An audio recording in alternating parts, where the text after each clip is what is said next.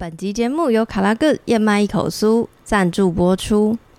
嘴馋需要来点零食吗？今天就要来推荐你们燕麦界的爱马仕，它是卡拉个燕麦一口酥以及燕麦脆片。他们家的燕麦饼干呢，是添加了台湾的红梨以及多种坚果，并以加拿大枫糖酱还有台湾的黑糖烘烤而成，口感非常丰富有层次。燕麦一口酥呢，一包是五十公克，是精致的小包，非常轻巧好携带，有八种口味可以挑选，有。巧克力爆米香、低糖原味香蕉、苹果、肉桂、香浓花生、咖啡榛果、醇厚芝麻、伯爵红茶跟杏仁米茶。我知道，我知道，因为就真的太多口味了，你一定有选择障碍。有选择障碍的话呢，他们跟我说回头率最高的是伯爵红茶跟醇厚芝麻。我自己真的是八种口味全部都吃了，我自己最喜欢的是。就也确实有醇厚芝麻，然后我还想要再另外推荐一个是咖啡榛果。然后为什么呢？是因为因为我个人非常害怕吃到比较甜的燕麦，但他们家的八种口味都不会太甜，所以评比的关键就是香气了。那我觉得最香的就是那个芝麻跟咖啡榛果。推荐给大家。那燕麦脆片呢？一包是两百五十克，大包的容量你可以跟家人、朋友、同事一起分享。四种经典款中的巧克力爆米香，就是巧克力爆米香，这个咸香咸香的口感最爽脆，所以它就是这个燕麦脆片的热销款。那燕麦脆片，大家心里应该想说，阿、啊、是要怎么吃？就是加牛奶嘛，很合理。或是听过有人会加优格，也很不错。你也可以直接单吃当那个零食点心，就配咖啡或茶。你想说啊，是要怎么单吃？我跟你讲，他们的燕麦做成一个就是你手拿很好的、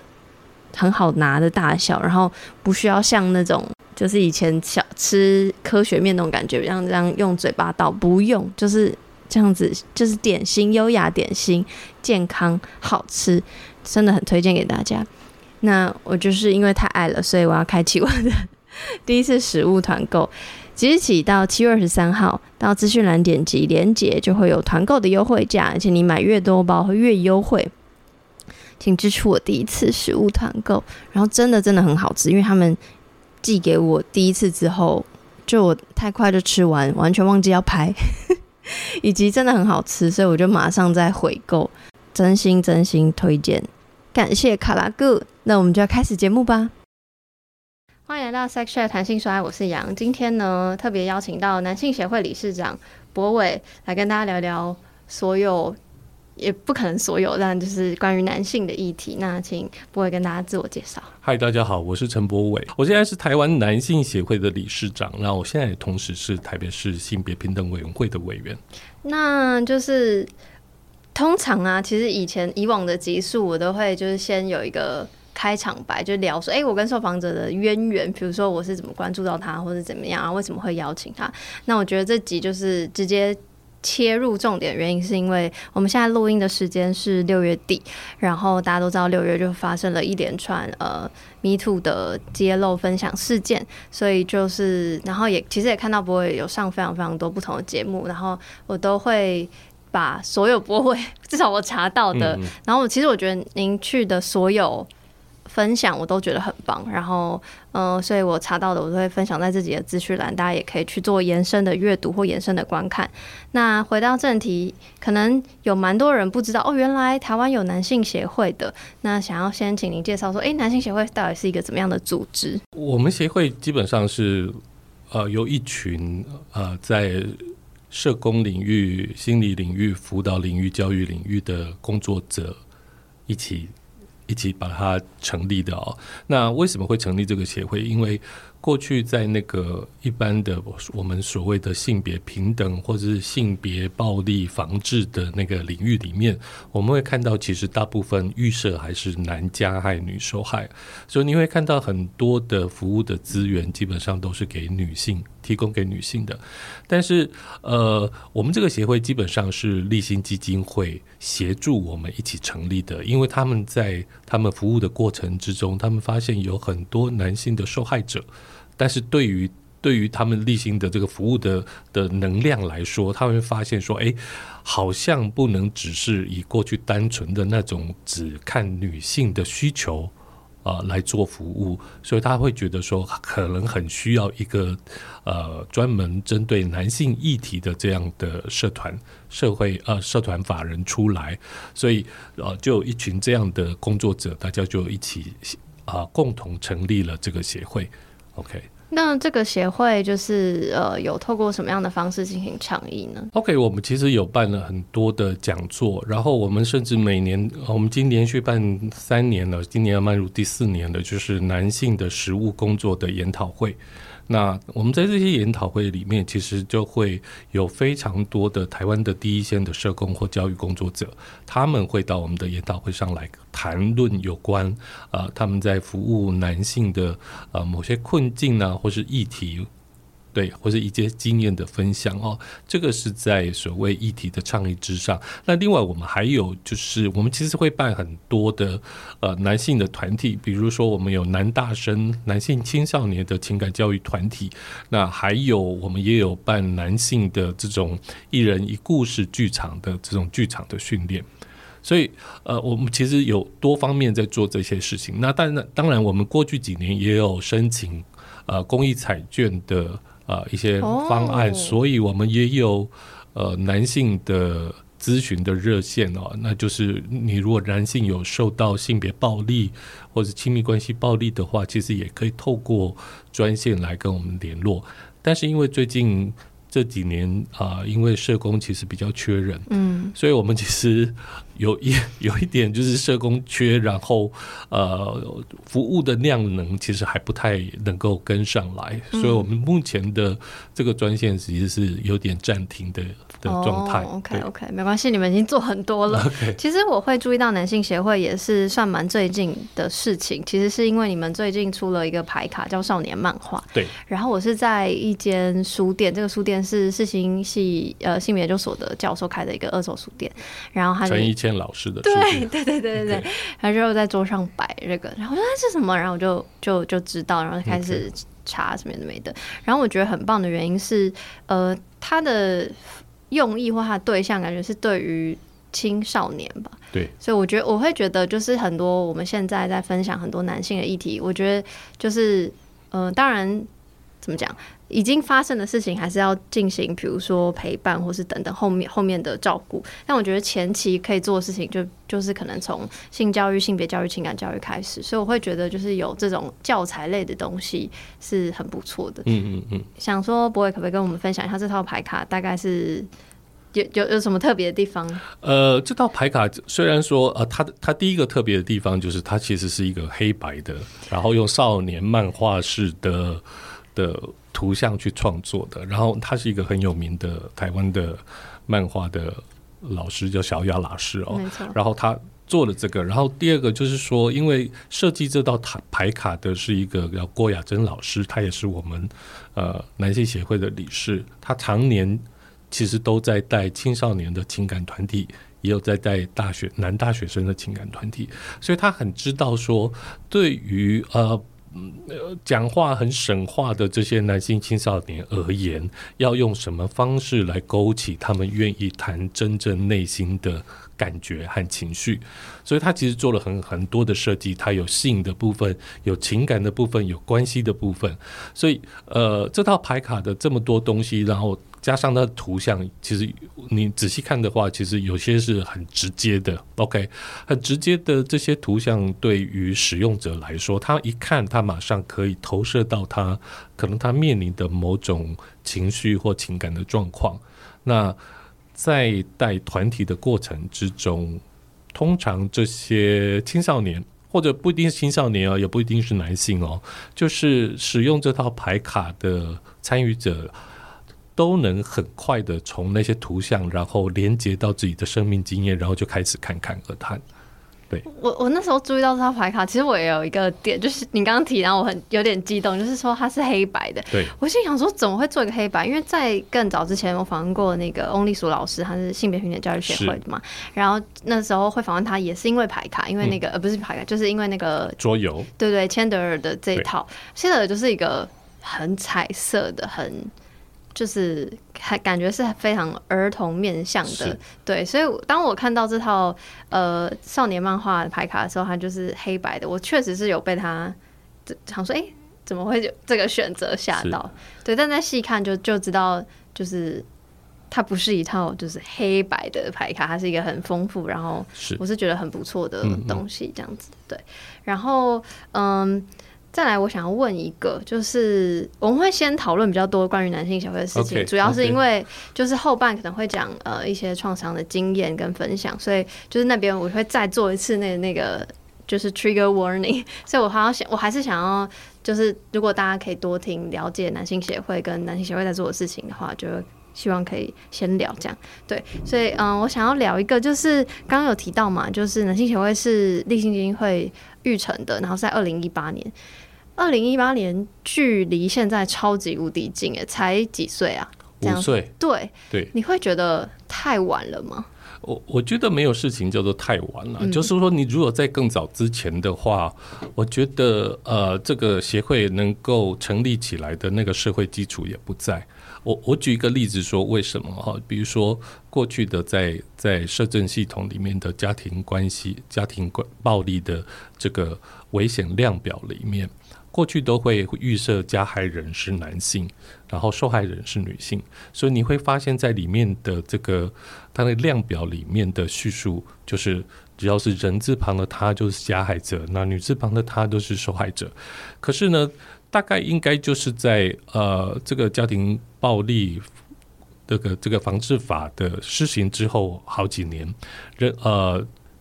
实际执行的单位会发现说，诶，在很多状况里面，你会发现不是所有的受害者都是女性。那有些男性在当他受害，然后他在填这个量表的时候，他基本上是觉得被冒犯的，或者是就是不被信任嘛，哈。所以我们这个量表基本上已经在二零二二年已经全面改成性别中立了，就是说加害者和受害者。这个性别不再是过去那样的预设，那这就是刚好就是一个社会过程了。那我们在二零一八年那个时候成立，也是因为有太多的第一线的工作者看到了这个状况。就我们过去可能在学校的教育或社工的养成教育里面，我们一直觉得，呃，我们教导的都是男性是加害者，女性是受害者。但是真正进入到实务的现场的时候，你看到这个东西基本上。不太适用，所以我们那时候成立，我觉得也是刚好是在那样一个社会氛围里面。我觉得，嗯，我我我很认同您说的，就就是他是搭，他是他就是趁着社会的那个脉动在在前进，对，所以也没有什么太晚或这种问题。但不晓得您有没有遭受过？任何质疑，我会这样讲，是因为其实我觉得我在做自己的时候也有一点紧张嘛，或是嗯，我在社群上是一个相对政治正确的人，我很在意性别的中立，然后我会呃，像我不会说男友女友，我都会用伴侣，是，然后我也会一直讲说男性、女性、非二元或甚至任何性别在这其中的，嗯，有时然后最近在分享很多故事的时候。多多少少会分享一些呃性别的 KOL 的言论，这样。那当然，每一个人有每个人的价值观，可能在叙述上会让蛮多我的男性的读者就是不是很舒服，然后他们就会来跟我说，我不觉得就是跟我要 argue 这样子，但大大家都很友善，就是我觉得会来跟我反映的都是我都会好声好气跟他讲，我们会是有一个很好的沟通，但就是我会觉得。就是我觉得好难哦，因为我觉得在聊这些事情的时候，我我我完全知道，嗯、绝对有男性的受害者，绝对有女性的加害者，然后或者是有甚甚至其他性别的，但毕竟我我会一直跟这个来跟我反映的所有男觉得不舒服的男性读者说，我觉得我。想要分享的就是我们在对抗的是一个父权体制，父权体制的重点是权，不是父，所以我们要对抗父，我们要对抗这个男性。但是我觉得父权体制某某种程度上就是我我会希望他就来跟我说的人，就是我会说我会觉得要先肯认这个事实，就是确实有很多女性受到压迫，然后是因为父权体制，不是因为男生都是坏人这样来讲。嗯嗯、对，但他还是就是，我觉得呃，来跟我说的人都可以理解，可是他还是会觉得不舒服，所以我就嗯，就是我连我自己都觉得我自己那么用字遣词很小心，因为其实有很多 KOL 就是比较。就是直接了，对对对对对。然后我就觉得，我连我都那么小心了，还会被质疑。然后不晓得男性协会会不会就是有在执行上、在成立上，这这五年来有没有任何，就是说男就是都已经父权体制，干嘛成立一个男性协会或什么各种？当然会有这种人啦，但是这种都是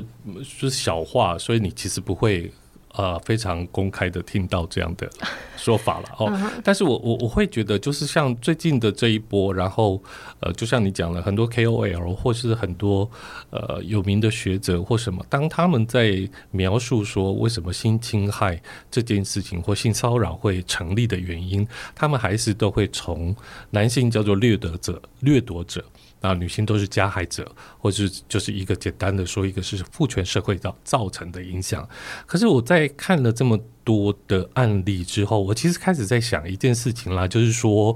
如果只从单一的父权社会这样的一个观点来看性别暴力的问题的话，好像有点不足，就是这个东西似乎没有办法完整的、完整的去啊、理解。为什么会有性别暴力这件事情发生？我当然，我当然承认说，呃，在这个性别暴力里面，有一个有一个重点是有关权力这件事情。对对对，对。那我们如果假设有个父权社会存在的话，那个权力是依照生理性别来分派给生理男性嘛？哦，我觉得这也是可以这样讲。可是，当我们真的进入了很多性别暴力的细节。个案的时候，你就会发现说，我只从这方面来讲，会有很多不足，就你就很难解释，那为什么会有女性的加害人加害男性呢？然后就是就很多有的没的问题。那同性的加害人，女性加害女性，男性加害男性，这个又该怎么解释呢？我觉得很难，只是从父权社会这个单一的观点来看。唉，我完全认同、欸，哎，就是每次都。每次都会这样，就是我我我我觉得很看我当下怎么回应，或我看到我读到对方的文字是怎么回应。就是我完全认同不会说的，就是如果我们只用父权体制，然后现造成现在的权力倾斜、权力差异，或者甚至很多不平等的状态去看的话，很多个体的感受、个体经验会被就是会会被消失的那种感觉。然后，但我有又。额外另外想到一个，就是嗯，有一个我很喜欢的一个算呃 activist 倡议家，她是一个英国人，英国女生，她叫 Gina，然后她就是让那个裙底偷拍这件事情变成违法的，在在英国，然后嗯，她去 TED 那个 Talk 分享，她就说，当她一直就是在分享各种经验的时候，就是一定会受到超多就是。谩骂就是就直接骂他什么荡妇什么之类的，whatever，就是他觉得这些他都无所谓，因为就像你说的是那些小话，就是就听听就过，还不在意那些酸民。但他说他收到最难过的讯息是很多。男性会，甚至女性会跟他说，Not all men，就不是所有男人都是坏人。他说他觉得收到这讯息很难过，就是他会的意思是，他觉得大家没有读懂他要说的是什么。他说，Of course，我知道 Not all men，但是我我我要说的事情本来就不是说所有男人都是坏人。那他在那个 TED Talk 上面分享，就是说为什么不要把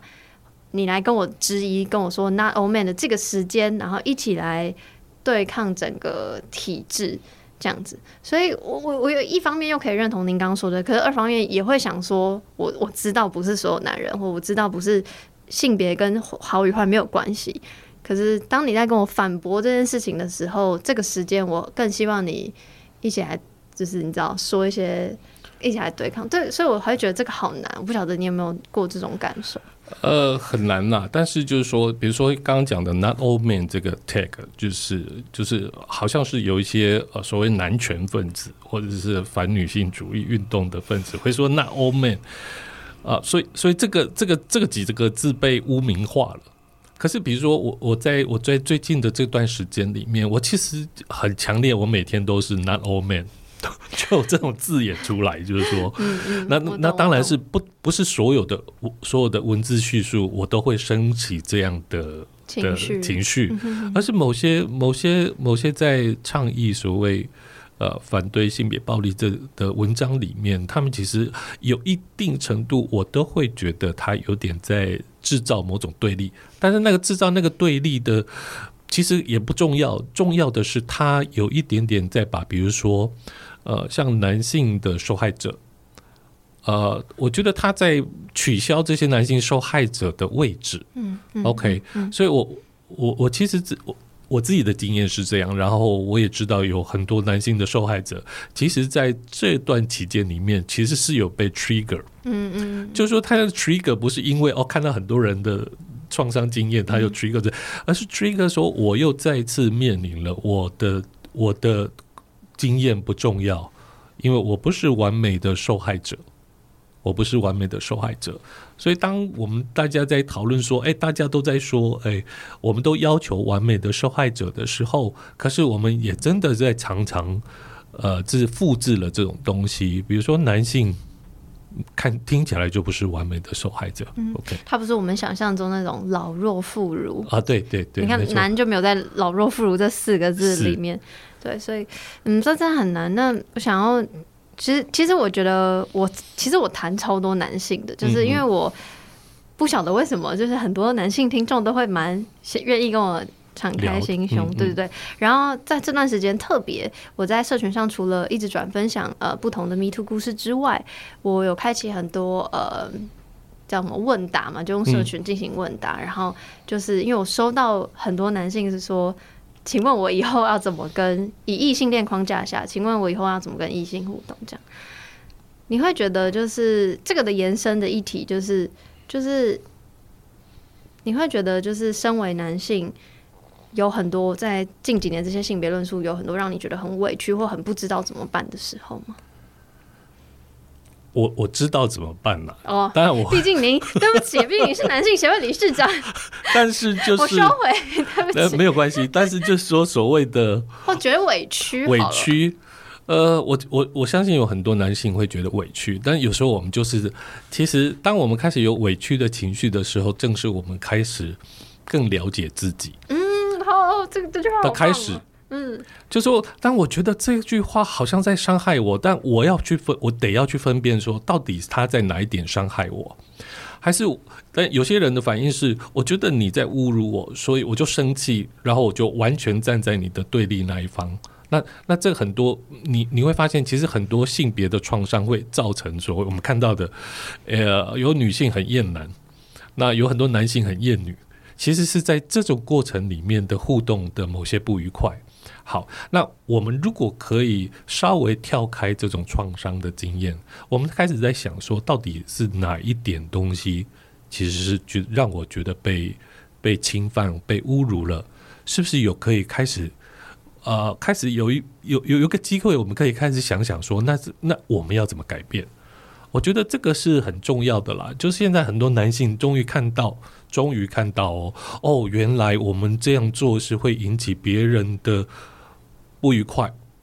那当然，我们现在说我不知道该怎么办。可是我觉得发问这件事情就是一个好的开始。没错，好棒，好感人。就是因为我那时候就就觉得哇哦，他问了，那我想要，因为我说我单一的回答其实是很我不喜欢单一的回答。嗯、我觉得我呃经营这个节目一直以来都是想要讲述多元的这件事情，比、嗯、如说。不管是受害加害这个身份的多元，或各种就是想法的多元也是，所以在互动方式上，我觉得每一个人跟他性别无关，他就是会有很多种想法，所以我才就是想说，那干脆做成一个公开的问答，然后分享所有人的对于互动的界限的答案。这样，其实目的就是要大家看到不要预设，因为你永远每一个人其实的答案都是不一样的。对对，所以我。我会觉得，就是我不想要制造性别的对立。我觉得他就像您刚刚说的，就是他肯发问，就是一个哦，他终于意识到，哎，哦是哦，那我有可以再有更多反思的地方。虽然我会觉得啊，怎么那就那我这样以后互动是不是会有点困难，有点委屈？就是有一些可能有一些我性别圈子的朋友会相对难过，他们会跟我讲说，不懂为什么我要做这种问答，会觉得。就是有一些是很比较基本的互动的尊重，或是有一些都是呃，怎么讲？就是为什么有有一点像是也是在觉得委屈，说长久以来她身为女性都是要比较呃隐忍隐忍这种界限的角色，然后那今天她就是不知道，然后问为什么？问那为什么我们以前也不知道我们要一直隐忍？就有点这个、我我就是我觉得我是一个超很卡在中间的人，因为嗯，毕竟我。我的认同是女性，我说我身为女性，我我自然知道我的朋友在说的是什么。嗯，但同时我收到很多男性的回复，然后他们的他们的慌张纠结，我我也很可以同理那种感受，因为很多时候我都觉得，其实我是在进节目之后才知道很多关于性或性别的东西，然后我会觉得，比如就是我觉得为什么前面讲的情感教育很重要，就是因为。有时候他们就是真的不知道怎么互动啊，我我也不知道啊，很多东西是我真的以前也不知道的。那我是因为有一定的资源可以自学，然后可以干嘛干嘛，所以我想要用我我有的资源去跟大家分享。所以就是我会觉得，我会 我对我我我我我只是觉得就是每次在谈论各种有关性别的议题的时候，都会很蛮难的。嗯，然后就是。只是跟您分享，但是我会觉得哦，就是说，如果我们只是抱持的某种立场或观点，然后认为说这个就是对的，然后啊，然后你遇到有人跟你反弹，你就觉得很失望，就好像觉得想放弃的话，我觉得这个也不太好。就是说，性别的意识形态这件事情，或是性别的刻板印象这样的事情，嗯，其实还是需要努力的啦。就像我们我们在做那个。呃，少年漫画这个卡牌，我觉得其实就是让让参与的人，他可以更仔细的进入人和人的关系里面，他可以透过那卡牌开始去看看自己在呃人际的关系里面、情感的关系里面或性的互动关系里面，他到底真的呃感受了什么，然后。为什么对方会有那样的回应？然后他有没有办法有机会更进一步的知道？诶，或许我当时的反应是太冲动了，或者是太鲁莽了。我觉得这个就是一个教育的过程呐。那如果我们就是啊，你们这些男的，就是讲不听，你们都是一些有毒的男子气概，怎样怎样？那我那我我真的觉得，那就所谓性别平等的运动就，就其实就不叫做运动了。OK，那如果我们都是用口号去攻击对方的话，那他不会改变什么。反而你真的是需要呃长时间的，在每一个食物或是每一个个体他所处的那个现场，要做一些要做一些改变，让他让大家有机会可以呃不断的反思，不断的在自己互动过程中能够修正自己的行为。我觉得这个才是运动。应该要做的，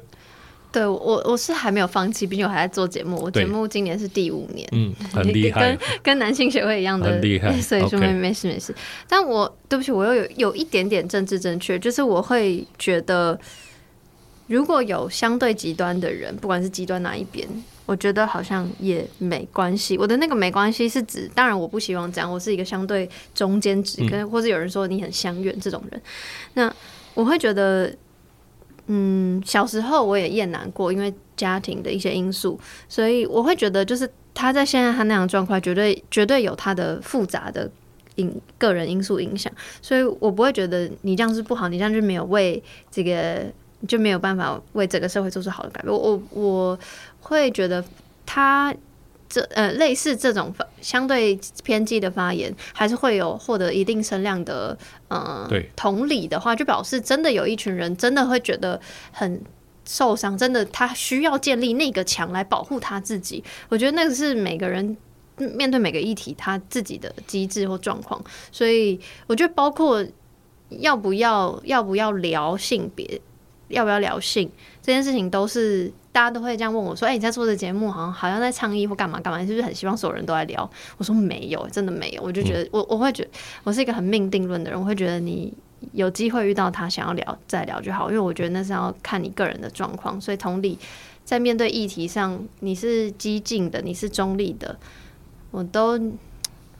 可能有点佛系吧，我就会觉得算了。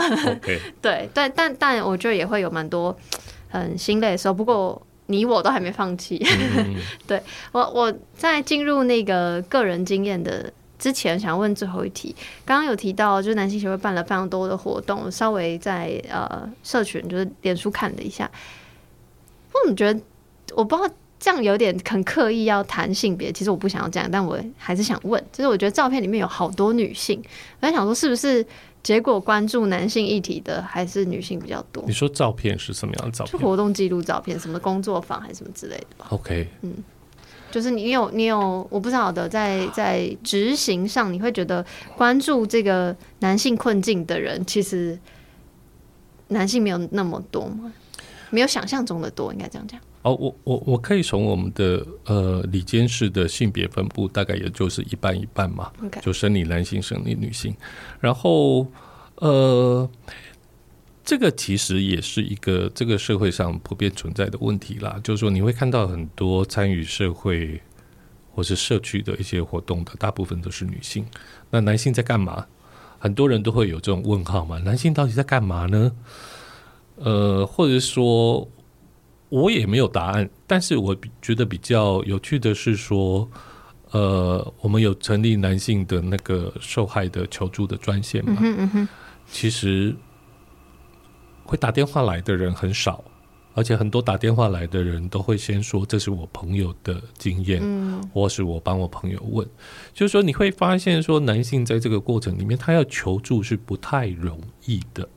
好，那男性来参加男性协会办的活动这件事情，我觉得还是有一个门槛的，超大门槛，我觉得。对，但是也还好啦。就比如说，我们在我们有募集这个呃一人一故事剧场，其实还是有十多个、二十个男性他们会来参加，就是。这个机会也不多，但是男性还是有可能，他还是愿意踏出一步来看自己啦。对，就就是那个问题，我其实也不太确定是什么。我觉得其实我我觉得我会提这个问题，就是我在观察，其实就有点某种程度上，就是其实呈呈现了为什么需要男性协会，因为就像您刚刚说，就是他要来参加男性协会的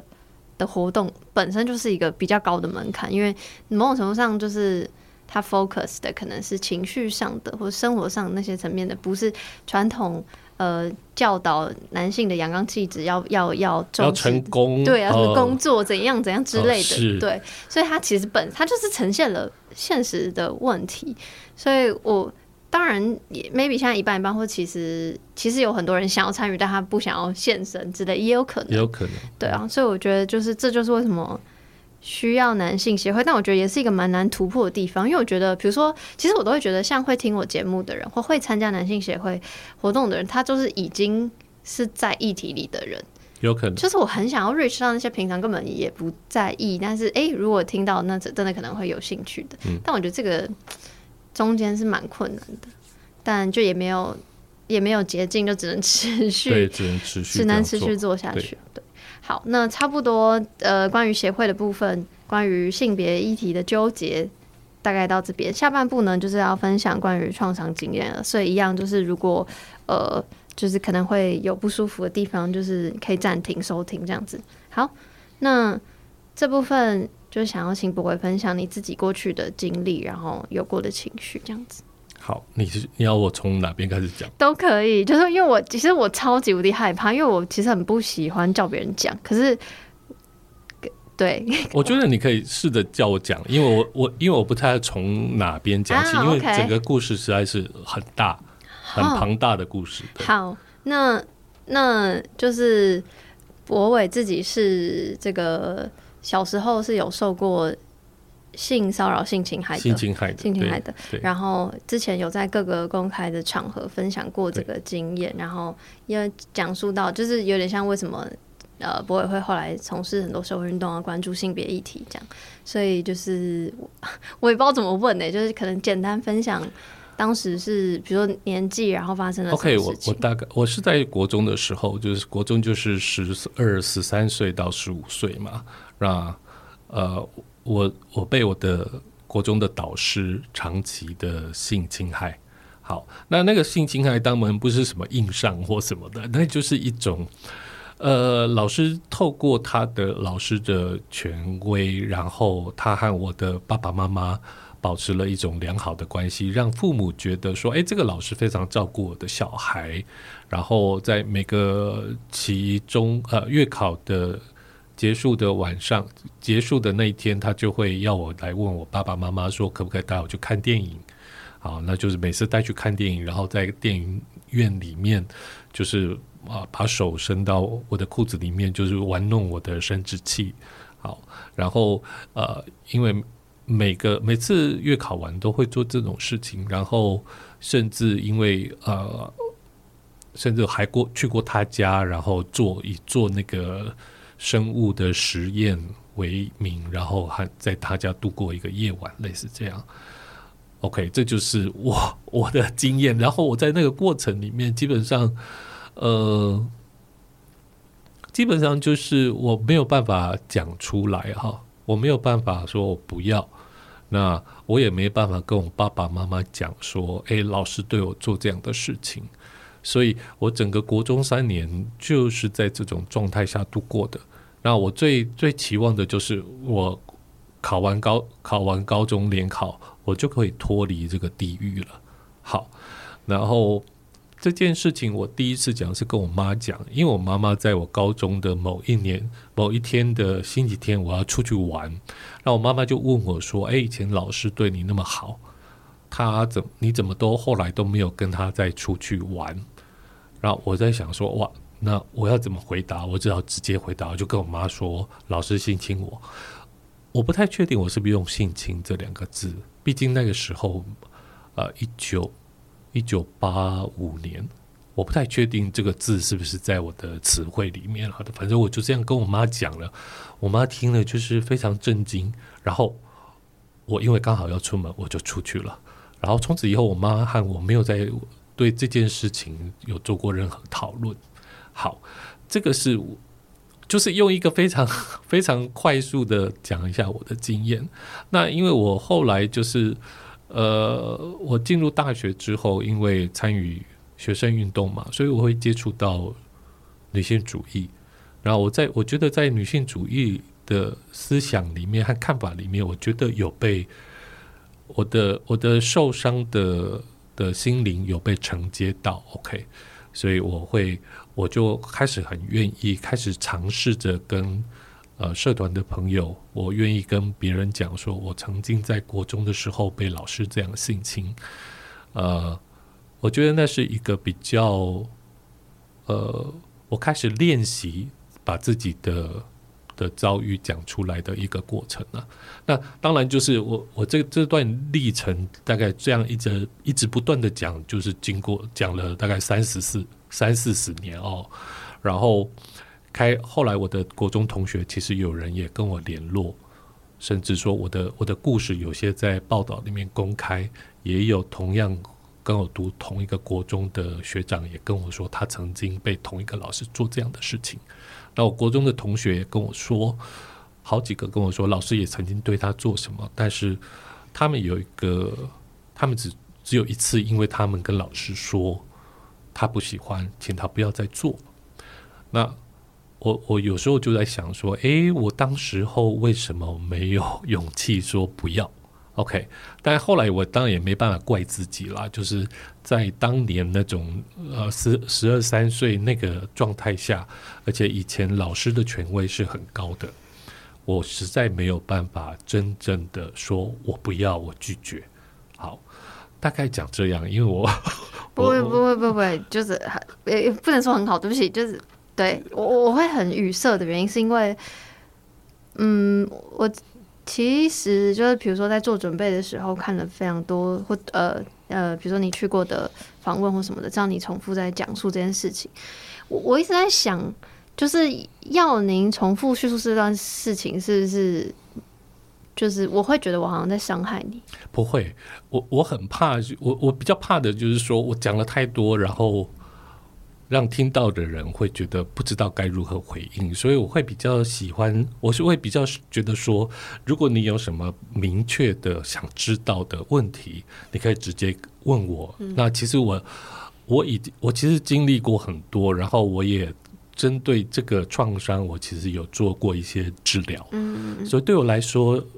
重塑这件事情基本上不是一个伤害。嗯嗯，如果我觉得是在一个安全而且对其他人是有帮助的一个状况下，我觉得我很愿意说。嗯。我觉得在现在的阶段，毕竟您经历过非常多，然后现在的叙诉说，可能对你来说，就是就像你说，是对大家有帮助，或者是你自己觉得很 OK 的。但你说，因为在呃经历学生运动、认识女性主义，让你开始愿意跟身边的人分享的时候，在刚开始分享的阶段，有受到什么二次伤害或质疑吗？就有点像你质疑你自己当初怎么不够勇敢。我觉得，呃。觉得要说二次伤害也可能是啦，但是就像现在我们我们很多人在讲说，如果你的朋友受害的话，你最好要有创伤知情的概念，你不要说，那你为什么当时没有跑掉啊？你为什么不说不？那呃，我觉得在我当时，就是很多人会这样问我，哦，真的有很多人是一定会啦。那你有不开心啊？我当然会不开心，可是我知道就是。他们是关心我，或者是说他们其实不知道该如何回应，你知道吗？就是我们听到我们的朋友受害，然后又跟性有关的伤害的时候，基本上我们是不知道该怎么办的。好，那当然是因为我现在的这种心态其实已经非常平衡和健康，所以我回想过去他们这样跟我讲的时候，基本上我都可以理解。我都可以理解，你很厉害哎！但我的那个厉害意思是我我我有某种程度可以想象，就是会有一种人可能是因为二次伤害，所以觉得算了，我不要再说了，Okay. 就干脆以后都不说。因为我觉得那那是很，因为如果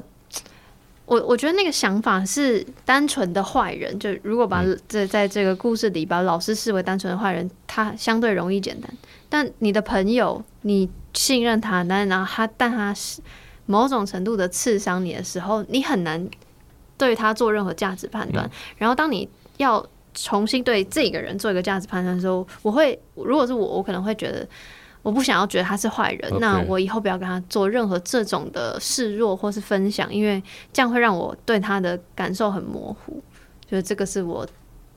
对于就是这个的 feedback，但是你要知道，就是当时那样的一个学运社团的氛围里面，基本上每个人是你可以感觉到他们大家是互相之间是比较有能够友善对待的，所以他是对我来说是一个安全的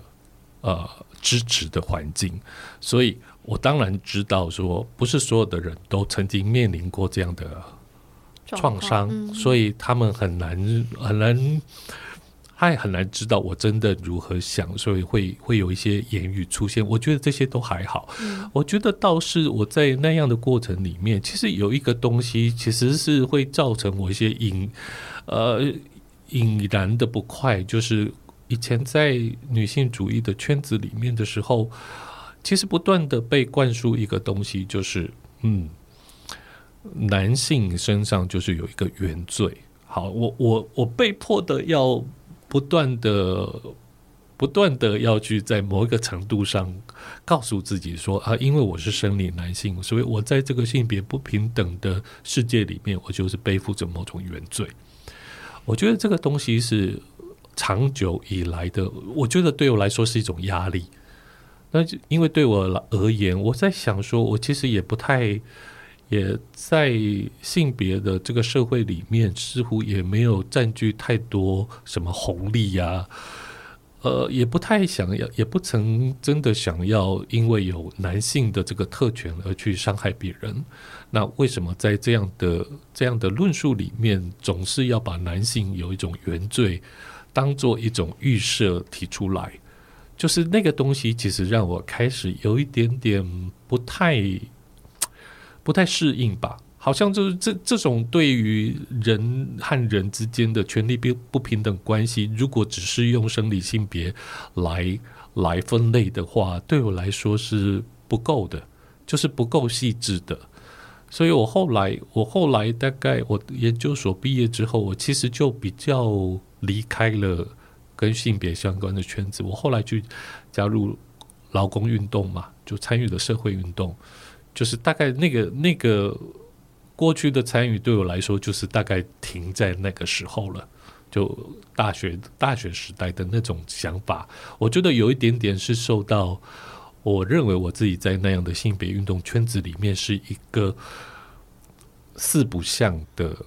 的角色。OK，我一个我是一个生理男性，又是一个异性恋男性。我觉得在当年的那样的圈子里面，其实有点怪怪的啦，有点怪怪的。那您现在决定重回某种程度重回性别圈，是因为你觉得现在的风气对你来说比较友善了吗？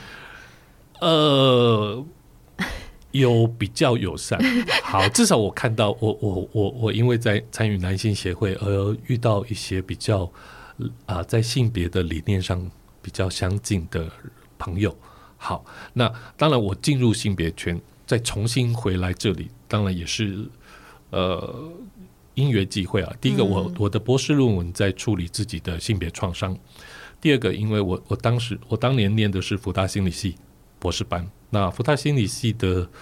的争议的事件，基本上给我很大的刺激。就是说这件事情其实很重要，但是性别的问题或性性侵或是性。性的创伤这个问题，其实不能只是用某种理想式的、口号式的或性解放式的东西就可以解决它对人造成的伤害。所以，我是因为福大的心理系的这个性侵的争议之后，我才再重新再呃重新让自己再经历，或者是重新去思索有关在我身上发生的这些。性别的创伤到底是怎么回事？嗯，我觉得就是，我觉得你刚刚讲的那个所谓早期在呃你的生活圈，就是性别圈，你感受到的那个原罪感，我觉得某种程度上，那个所谓的原罪，是就是社会灌输的男性的气质吗？所以我觉得这个东西也某种程度上也是造成为什么男性受害者很难诉说自己的创伤经验的。原因，我我很喜欢你在那个哇，我有点忘记是应该是进新闻的采访，然后你就说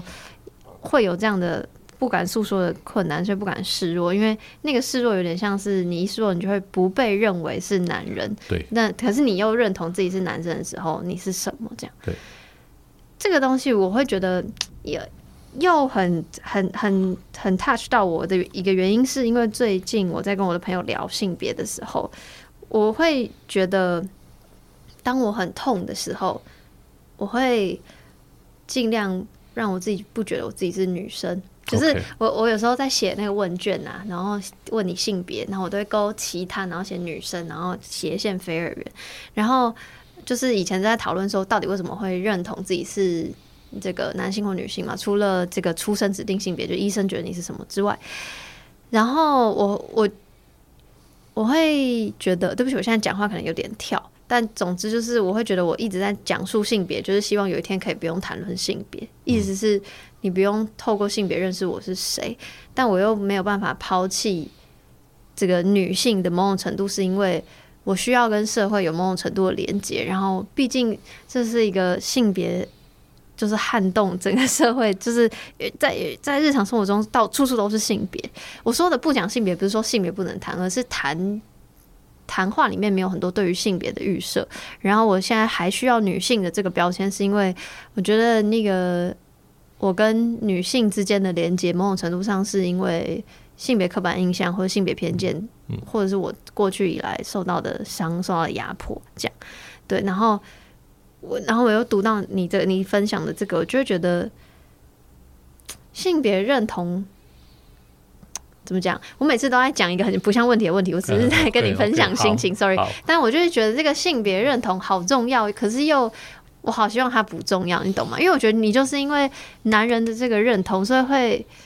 不只是你，就是男性的这个认同，性别的这个认同，让他有枷锁，或有原罪，或有什么什么什么。就那我就很不懂，那到底为什么要有性别？我我我觉得我觉得先这样，就是说男性，那就我们叫做男子气概哦，或是男性特质，然后对女性来说也是有一种东西枷锁，就是女性特质。好，那这个东西我不能说它完全都不是不好，都是不好的。嗯，就是我们会看到，就是说随着社会状况的演变，你会发现有些东西会过时。然后人们就会开始想要去改变它。好，那有些东西呢，可能社会进步的比人的思想上还要快，所以抱持的过去信念的人就会觉得很痛苦。好，这个是整个来说啦，就是我们在研究男子气概或阳刚特质的时候会这样想。第二个，我在讲想说，呃，性别的认同可不可以把它抛弃呢？早上很难了，我这很难。我们也我们也要大家都这样。我我我早上其实有受过访问，他们问我说，为什么性侵这件事情这么这么严重？它有什么特殊吗？我说的确是很特殊，因为性这件事情和性别这些事情是我们定义我们的自我很重要的一个东西。就是它定义了我们自我，所以我们有一个界限的问题。所以当我们被性侵或被性骚扰的时候，是我们的自我那个界限被人家模糊化了，被人家侵犯了，所以它会造成很大的伤害。好，所以要不要性别？我觉得性别没有什么不对。好，那重点是我们的我们现在的性别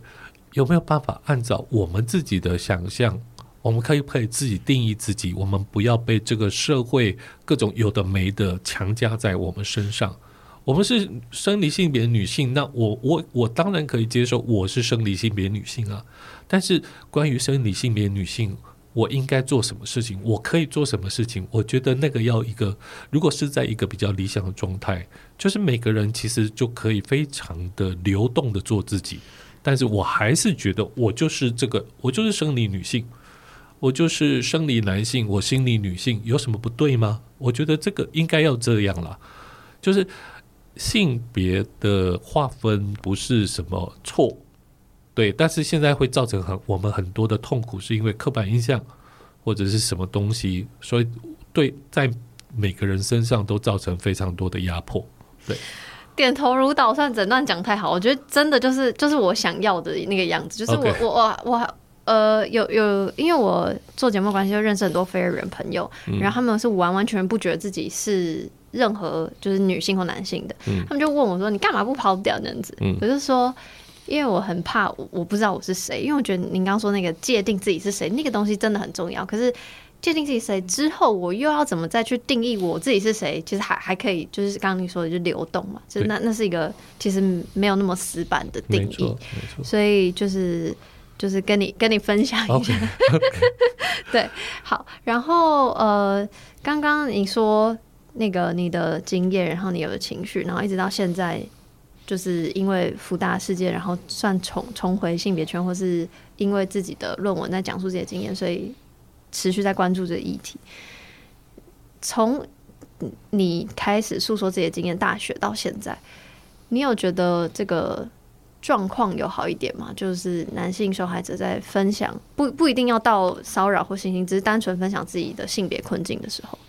你有觉得有？有啊，当然有比较友善嘛，当然有比较友善，嗯、或者是说，嗯、呃，男性比较，我觉得，我觉得现在就是我我我觉得跟我们的教育有关了。嗯，我们的教育当然已经开始。更从小开开始有各种性别平等的教育，所以我会觉得现在的年轻一代的小朋友或是年轻人，基本上我觉得他们在性别这件事情上，其实想法已经比我过去我小时候开放很多。而且更能够接受不同的性别气质。虽然我们会会说，哎，你在网络上看到那些那些霸社啊，什么那些有的没的那种言论，嗯、但我觉得那些都是真的是还蛮少数的。嗯，他不是他不是不是所有的男生都干这种事嘛？嗯、而且他也有跟网络的某种。KOL 网络的红，谁谁讲极端算法？对对对对对，极端言论容易被看见。对对对，但我真的觉得整整体的社会，甚至老一代的人，其实他们的观念也在改变。好，如果从这边来看的话，你就会，我我其实是可以感受到，就是说，男性在讲自己痛苦，或者我可以讲我自己受害经验这件事情。我觉得机会是比以前更多了，嗯，以前更多，嗯，我觉得是有更多了。只是说，呃，比如说在现在的 Me Too 很激烈的时候，你其实会看到，就是说，诶，很多很多人的发言，呃，其实有一点点像性别创伤又在被激发出来。嗯，所以比如说我我可能过去被男性所骚扰、所侵害，所以我现在所有的言论出来就是把男性诅咒到死。嗯，或者说我在过去我曾经被女性欺负，我也会在公开的发言里面，我也要认为说所有女性都对不起男性。我觉得，我觉得像这种有些比较激烈的言论，在现在啦，其实是某种过去的创伤没有被好好处理，然后现在事情又爆发出来，然后大家就开始呃拿创伤在这种公共论坛上互相伤害来伤害去的现象。但我觉得整体来说，社会是有进步的，嗯。我觉得在这一波的分享里面，其实我看到蛮多。我个人认为啦，我觉得其实受害者本人在分享的时候，没有太多的，我觉得造成所谓的性别对立。主要是转分享的人是评论这些事情的人，有很多的性别对立的言论。那我想要问的事情是，我想想必你也看了非常多故事，你觉得在把自己的经验说出来，包括你自己的经验说出来的时候，这个。受害者现在是幸存者，到底需要的是什么？需要的是道歉吗？还是什么？我觉得每个人的需要的东西不太一样，欸。嗯，就像我我自己到目前为止，基本上我也不需要什么道歉了。我愿意要公讲出来，我是会希望说，如果我们这样的受害经验可以当做这个社会其他的人可以看到，这是一种制度上或是什么，或是人和人的关系上的某些缺失所造成的话，那我们可不可以？从这边开始思考如何去改变。好，那有些受害者是他需要的是，呃，行为人或加害人对他的道歉；有些受害者需要的是对方要受到某一定程度的惩罚。我觉得每个人的要求会不太一样，对，所以我我也没办法代言其他其他人的感受了，对。确实，我觉得每个人的想要的可能不一样，但嗯，我觉得前面刚刚你有讲到说，就是跟自己和解，可能才是这个最某种程度上最重要的意义吗？所以我会我会希望，但有的人可能真的希望对方得到惩罚，或希望对方呃真的道歉或什么的。那我会觉得以整体总体来看，这个言说自己的经验的意义，我会觉得是在于。就是建立起一个安全的空间，让觉得说哦，现在这个社会氛围是大家可以说的，终于可以说了。是，就是十几年前很多事情都好几十几年前、十几年前嘛都不能说的，但现在是可以说的。所以我觉得，就是当然确实可能有人是比较针对当事人的，嗯、比较不是这个共共。想想到环境，但我也觉得没差。可我我自己在观察，我会觉得整体氛围，我看来是这样。我并没有觉得所有人都是要取消加害者或取消什么什么，没有，只是要分享一个事实，然后夺回这个故事的诠释的权利。对，所以我我我是讲，虽然我确实也有某种程度的担忧，毕竟社群是。就是就是激烈的言论会比较容易被关注，然后媒体又部分媒体又比较就是很容易截取一些片段，然后很容易追一些比较情绪化的东西，然后我觉得偶尔有时候也会迷失在说，哎，Me Too 运动它真正的意义到底是什么？我觉得讲到就是这个分享这些故事，到底这个受害者、幸存者到底要的是什么？还有一件事情是就是。我常跟我的朋友讨论到 second chance 是第二次机会，就是当然每件事情都有一个独立性。然后我很想问博文，你觉得人是有第二次机会的吗？我觉得应该有啦。就我我我主要的工作是在监狱里面当那个团体辅导的老师，让我我的那些学生是家庭暴力的触犯家庭暴力的受刑人嘛，吼。呃，当你接触到他的时候，你你会你不会因为他是一个受刑的，你就看到说哦，这个人就是满身的邪恶，不是的。就是说，他们可能在某些家庭关系里面或者亲密关系里面，他们有某些不太适当的地方，但人是不是有机会可以改变？好，我觉得人是可以改变的。那就像我我们不要说家庭暴力啦，亲密关系暴力。就是甚至连性侵害这件事情啊，妨妨害性侵、妨害性自主的罪名的这些受刑人，他们进入监狱其实也要经过一个治疗的过程。那当我们在想说是治疗或者是教育的教化的时候，其实我们主要是要看到说人是不是有机会可以改变。那我觉得人是应该有机会可以改变的啊。如果人没有机会可以改变的话，那我们现在到底在做什么呢？我们的教育在干嘛？还是说我们的六法全书全唯一死刑就好了？哦，对不对？因为人如果犯错，他是罪大恶极。但我觉得这个这个都是太过于，呃，这个太太极端了。就是有些人会认为说，犯罪者都该死。啊、犯下性侵罪的人罪该万死。但是我觉得，尤其现在 Me Too 的平台上，我们会看到有很多人其实是情节不一，有的是性侵，有的是性骚扰，有的是强制猥亵，有的甚至其实只是渣男，或是 不当追求。但是他在这个平台上面被旁观者说的好像每个人的罪都一样，但我觉得这是不公平的，就是他不符合比例原则。那另外，纵使这些人真的在法律上被判定了有罪，或者说其实因为证据都很难很难找到嘛，那我们认为这些人有没有第二次的机会重新做人？我我认为应该有。但是现在的某些呃某些旁边的所谓的正义的人士的说法，你会发现说有一点点好像不想给这些人机会啦。我我觉得就是那个我我我我每次听你的分享，我都会又鸡皮疙瘩，因为我就觉得对对对，就如果想，因为我也是相信人有。Second chance 的，然后我觉得，因为如果不相信这件事情的话，我其实很难继续前进。对，我会不知道那我自己在干嘛，我在做什么。然后，但是其实又会有一个，就是我觉得这是一个很大很大很大的议题。就是比如说以死刑的分的这个议题来说，我是反对死刑的。然后，但每次我妈就会说。就是万一他是什么性侵你的人的话，你就知道类似这种哦，类似就是对。但我我当然可以理解，就是家长要保护小孩的心态会干嘛干嘛。就是有时候我也不知道，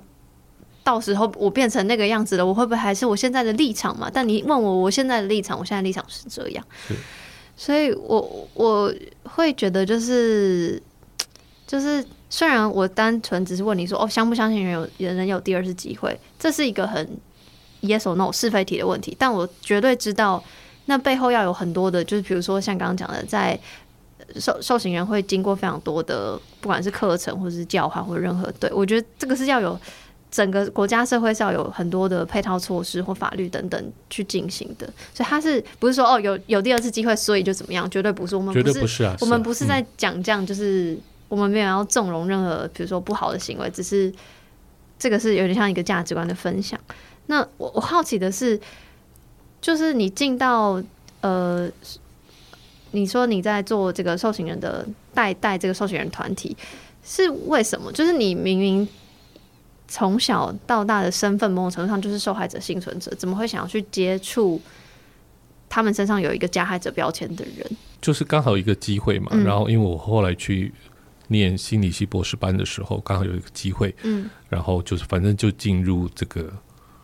监狱里面嘛，那对我来说没有那么大的冲击啦。所以其实没有抗拒，是不是一开始 没有那么大的冲击啦？就我一开始进去的时候，我以为受刑人都是什么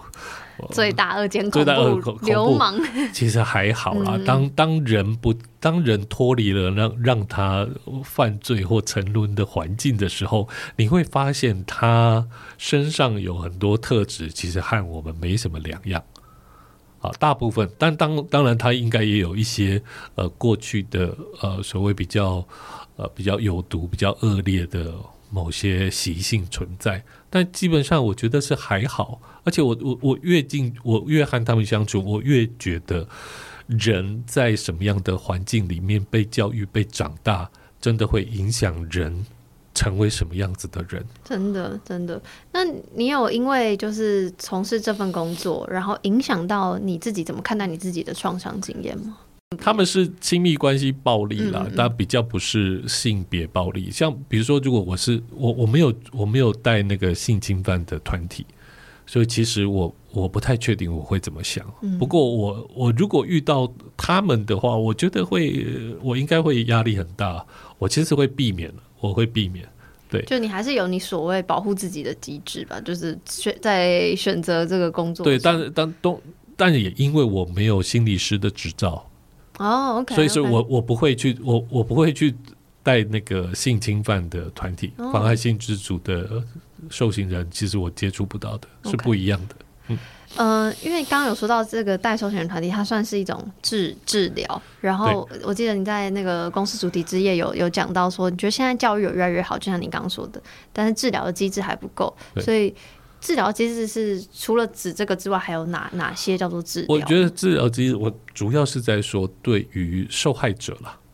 就是说像性侵的这种创伤，基本上，嗯，它引起的创伤的反应，其实对一个人的影响会非常的长久。那我们当然就是说，现在有一些机制是，如果你你你受性侵，然后你其实国家是会有呃。有一个紧急的安置，然后也会提供你多少时数的心理治疗的资源，但是那个都短期，就是说，